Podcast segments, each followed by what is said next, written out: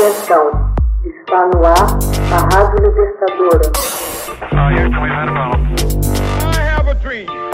Assim sendo, declaro vaga a presidência da República. Começa agora o Hoje na História de Ópera Mundi. Hoje na História, 3 de agosto de 1941. Hitler é denunciado por programa de extermínio de deficientes físicos e mentais. No dia 3 de agosto de 1941, um domingo, algumas semanas após a Alemanha e a União Soviética entrarem em guerra, o bispo de Münster, na Renânia, denuncia publicamente o assassinato de deficientes físicos e mentais pelos nazistas.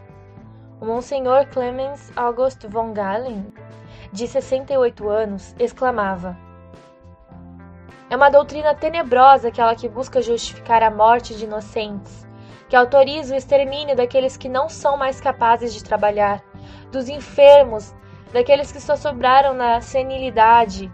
Será que temos o direito de viver só enquanto pudermos ser produtivos? A exclamação aconteceu ao lado de uma propaganda nazista em favor do extermínio, que dizia: 60 mil marcos é o que essa pessoa portadora de defeitos hereditários custa ao povo durante sua vida. Companheiro, é o seu dinheiro também. No começo do século XX, parecia legítimo que os seres humanos mais frágeis desaparecessem e abrissem espaço a seres mais bem preparados para sobreviver em nome da seleção natural. É desse modo que são editadas em determinados estados leis que permitiam esterilizar pessoas dadas como fracas de espírito ou deficientes. Em 14 de julho de 1933, Hitler, por sua vez, publica uma lei sobre a esterilização de deficientes mentais. Protestos houve somente do clero. Um decreto datado de 1 de setembro de 1939, exatamente no dia da deflagração da Segunda Guerra Mundial, prescrevia não mais somente esterilizar, mas também levar à morte os deficientes, os marginais e os que apresentavam tendência permanente para a depressão. O pretexto era de liberar os leitos hospitalares para os futuros feridos de guerra.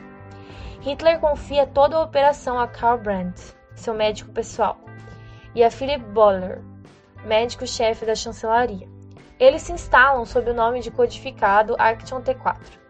Os funcionários do T4 experimentam diferentes meios de extermínio, começando com o veneno e depois descobrindo o gás. No primeiro momento, encerram suas vítimas no local fechado e injetam o gás do escapamento de um caminhão. Muito rapidamente, os procedimentos são aperfeiçoados.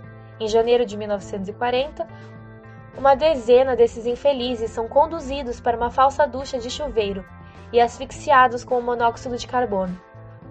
Os cadáveres são em seguida incinerados.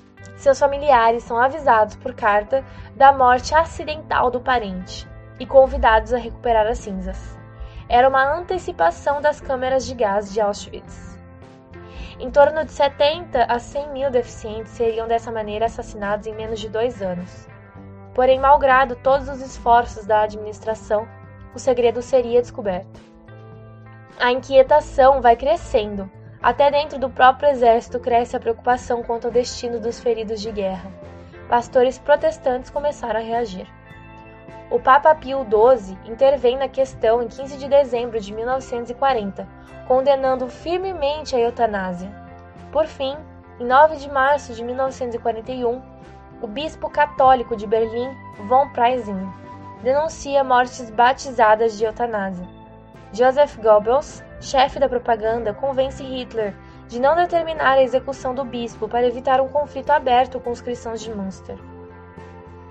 Finalmente, três semanas após o golpe de efeito do Monsenhor von Galen, em 24 de agosto de 1941, Hitler decide suspender a Action T4. Os mais de 100 funcionários do T4, contudo, não ficam sem funções.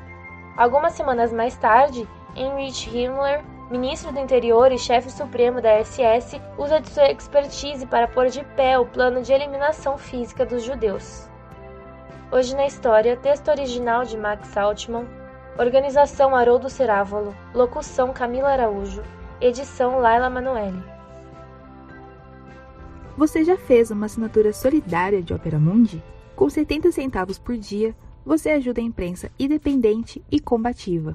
Acesse www.operamundi.com.br/apoio.